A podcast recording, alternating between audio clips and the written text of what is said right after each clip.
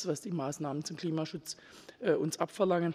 Diese Dinge müssen so gestaltet werden, diese technologischen Veränderungen müssen so gestaltet werden, dass sie eben zum sozialen Fortschritt werden für die Menschen äh, und insbesondere auch auf dem Arbeitsmarkt.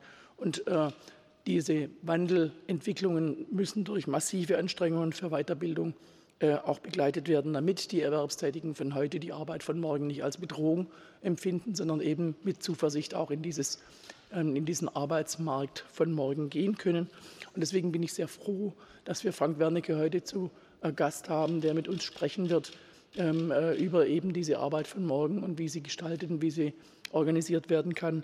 Ähm, und es ist mir ganz besonders wichtig, heute eben deswegen auch zu sagen, dass wir im Schulterschluss äh, mit den Gewerkschaften des, des DGB äh, da in sehr engem Austausch sind, um die Programmatik auch zu entwickeln. Vielen Dank. Ja, vielen Dank, meine Damen und Herren. Ich bin heute sehr gerne der Einladung zur Diskussion im neu gewählten SPD-Parteivorstand gefolgt, auch um, das werde ich gleich tun, mit einem Danke zu beginnen, weil uns im Moment ein wichtiges betriebliches Ereignis mit Ausstrahlungskraft auf die ganze Bundesrepublik trägt und auseinandersetzt und wir hier viel, viel äh, Unterstützung äh, in Person auch von Saskia Esken von der SPD, aber ich will das sagen, auch von den Grünen und von den Linken erfahren. Es geht um Ameos. Ameos ist einer der großen privaten Klinikkonzerne in Europa. 15.000 Beschäftigte, 10.000 Betten. Der absolute Schwerpunkt liegt in Deutschland, unter anderem auch in Sachsen-Anhalt.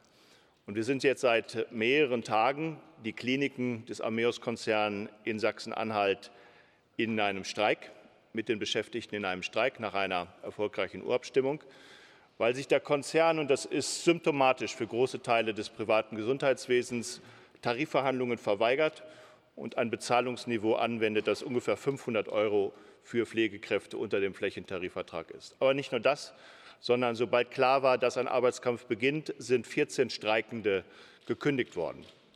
Und weitere 800 Beschäftigte sind mit der Kündigung bedroht. Wir reden an den Standorten in Sachsen-Anhalt von insgesamt 1.600 Beschäftigten.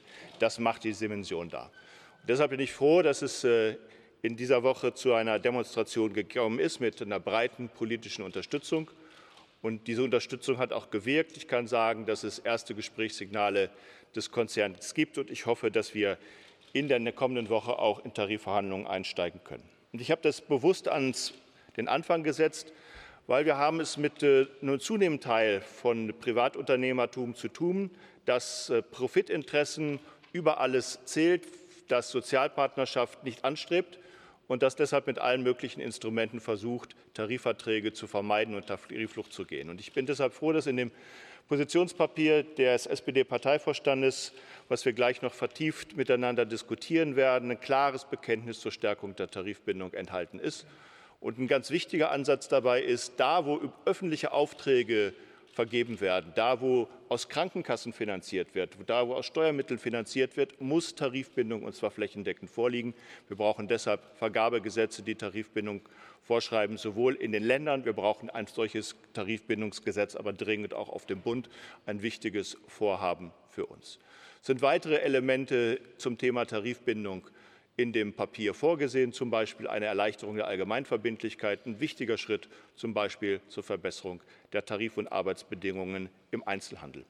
Ich will andere Punkte benennen. Wir sind uns mit der SPD einig, dass wir im Rahmen einer Einmalanhebung, einer gesetzlichen Einmalanhebung, eine Erhöhung des gesetzlichen Mindestlohns auf 12 Euro brauchen.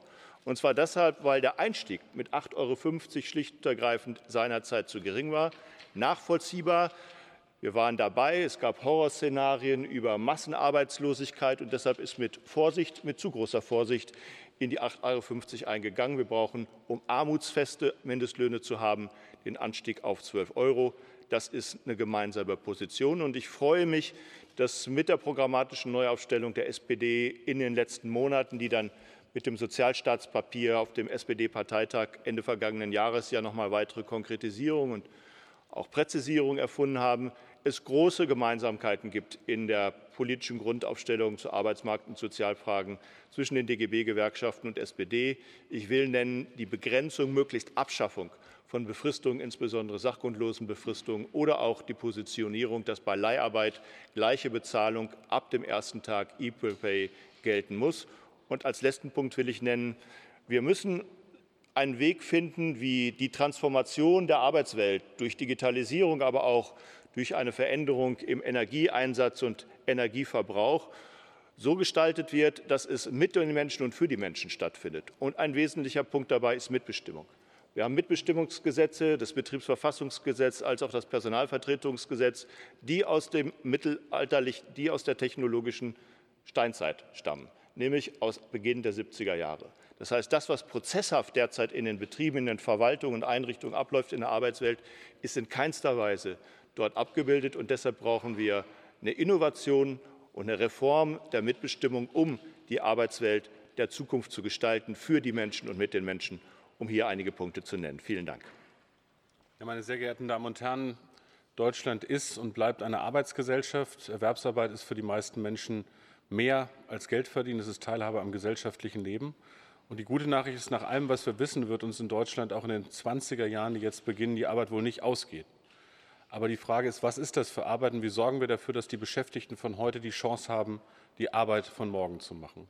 Das wollen wir heute diskutieren mit Frank Wernicke als dem Vorsitzenden einer der größten, einer sehr starken Gewerkschaft in Deutschland, der verschiedene Branchen vertritt, die massiv im Umbruch äh, befindlich sind. Die Sozialdemokratie hat dabei drei zentrale Ziele, die wir schon in dieser Bundesregierung anpacken, aber weit darüber hinaus auch bewegen wollen. Zum Ersten geht es um die Frage, wie die Beschäftigten von heute die Arbeit von morgen machen können. Dafür ist das Arbeit von morgen Gesetz, das wir jetzt in der Koalition miteinander vereinbart haben, ein ganz wichtiger Schritt. Wir wollen dafür sorgen, dass da, wo es notwendig ist und menschliche Arbeit auch durch technischen Fortschritt in Frage gestellt wird, es Rechtsansprüche auf Umschulung gibt. Wir wollen zum Zweiten die betriebliche Weiterbildung stärken, auch durch Transformationszuschüsse. Und wir stellen alle vorhandenen Mittel der Kurzarbeit zur Verfügung, auch für konjunkturelle und strukturelle Veränderungen, die wir, wo immer es geht, auch mit Qualifizierung verbinden wollen. Der zweite Bereich ist die Frage von Recht und Ordnung am Arbeitsmarkt, von fairen Arbeitsbedingungen und fairen Löhnen. Das fordert uns im Moment hinaus, zum Beispiel im Bereich der Pflege, wie äh, beschrieben. Da sind wir mit einer massiven Anhörung auch der Pflegemindestlöhne bei der Altenpflege einen Schritt nach vorne gegangen. Aber es geht nicht nur um höhere Mindestlöhne sondern es geht um deutlich bessere Löhne durch größere Tarifbindung in Deutschland. Noch 47 Prozent der Beschäftigten in Deutschland stehen unter dem Schutz eines Tarifvertrages. Und wir alle wissen, dass Tarifverträge in der Regel bedeuten bessere Arbeits- und Lohnbedingungen. Deshalb werden wir neben der Erhöhung des Mindestlohnes, zu der ich gleich noch was sagen werde, auch dafür kämpfen, dass wir tatsächlich eine stärkere Tarifbindung hinbekommen. Nun macht die Politik keine Tarifverträge, das machen Gewerkschaften und Arbeitgeber. Aber wir sind mit in der Verantwortung, den Rahmen so zu setzen, dass mehr Tarifverträge zustande kommen können. Und das heißt, dass wir anstreben, dass bei öffentlichen Aufträgen nicht nur in Bundesländern, sondern auch auf Bundesebene es Tariftreuegesetze gibt. Das heißt, dass öffentliche Auftragsvergabe mit Steuermitteln nicht benutzt werden soll zur Tarifflucht, sondern zur Stärkung von Tarifbindung. Und das heißt auch, dass wir, wo es geht, die Möglichkeit schaffen wollen, die Allgemeinverbindlichkeit von Tarifverträgen zu stärken, in der Pflege haben wir jetzt ein Instrument geschaffen, aber wir müssen darüber hinausgehen. Und last but not least, es geht auch um die Frage, wie die Arbeit zum Leben passt und nicht umgekehrt. Die Brückenteilzeit, für die wir gemeinsam zwischen Gewerkschaften und Sozialdemokratie erfolgreich gekämpft haben, ist ein wichtiger Schritt, dass Menschen zum Beispiel eine Zeit in ihrem Leben Teilzeit arbeiten können, um dann geplant in Vollzeit zurückzukehren. Aber wir sind der festen Überzeugung, dass für die Beschäftigten die Selbstbestimmung im Erwerbsleben über die Frage von Arbeitszeiten auch ein ganz, ganz wesentliches Thema sein wird, damit wir den Arbeitsmarkt vernünftig gestalten. Das Thema Mindestlohn, meine Damen und Herren, wird uns in diesem Jahr beschäftigen. Wir haben in der SPD klare Ziele benannt. Wir halten eine Lohnuntergrenze von 12 Euro für perspektivisch den richtigen Schritt.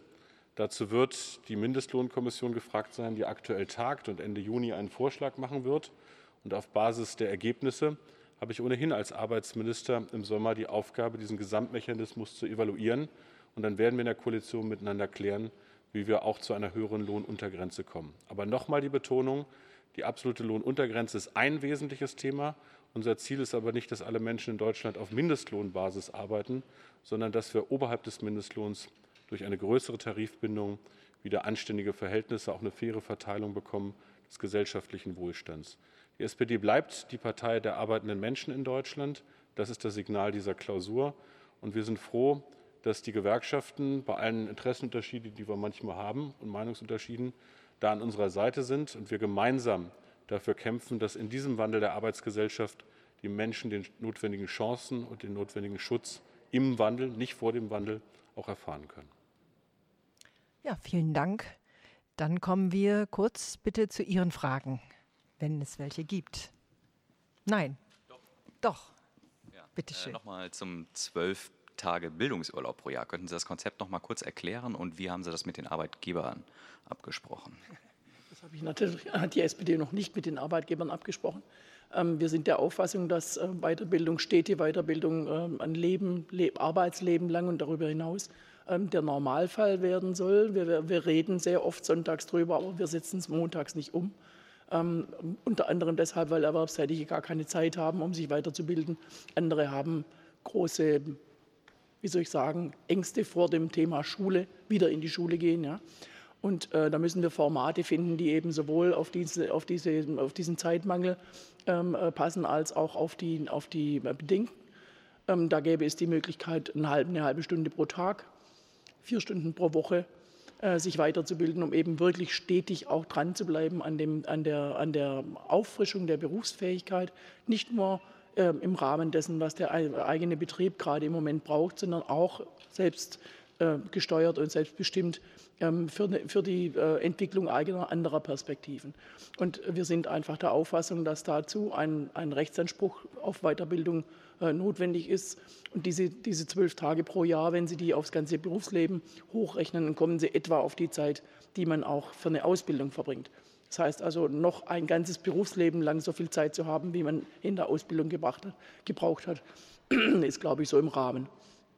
Das macht eben, gibt Menschen Sicherheit. Äh, wie ich vorher sagte, die Beschäftigten von heute sollen sich vor, vor, der Arbeit von morgen nicht fürchten, sondern die sollen damit Zuversicht rangehen und sollen sich auch fit machen können dafür, auch selbstbestimmt und im eigenen, aus dem eigenen Antrieb raus. Ich das kurz ergänzen darf, wir haben mit dem Qualifizierungschancengesetz die Möglichkeit geschaffen, dass Unternehmen, die im Strukturwandel sind oder die Fachkräfteengpässe haben, auch Unterstützung aus der Bundesagentur für Arbeit für Weiterbildungsanstrengungen bekommen können. Das betrifft die Kosten der Qualifizierung, aber auch den Arbeitsentgeltausfall während der Qualifizierung. Das heißt, wir wollen gerade kleinen und mittelständischen Unternehmen ermöglichen und sie dabei unterstützen, selbst mehr für Weiterbildung zu tun. Aber wir wollen weitergehen und das ist der Vorschlag, den Saskia Esken erläutert hat. Wir wollen ja langfristig die Arbeitslosenversicherung zu so etwas wie einer Arbeitsversicherung ausbauen und dazu gehören auch vollziehbare Rechtsansprüche. Es gibt übrigens in vielen Bundesländern auch schon rechtliche Ansprüche auf das, was man Bildungsurlaub nennt.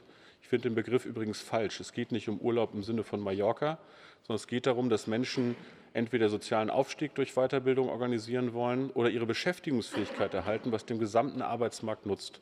Das ist also im Interesse der Beschäftigten, aber auch der Unternehmen, die ja darauf angewiesen sind, die Beschäftigten zu haben, die die entsprechende Ausbildung und Qualifizierung haben, die Arbeit zu machen, die da sind. Das Thema Weiterbildung ist die Schicksalsfrage des Arbeitsmarktes in den 20er Jahren. Und dazu haben wir eine Fülle von Vorschlägen auch im Papier.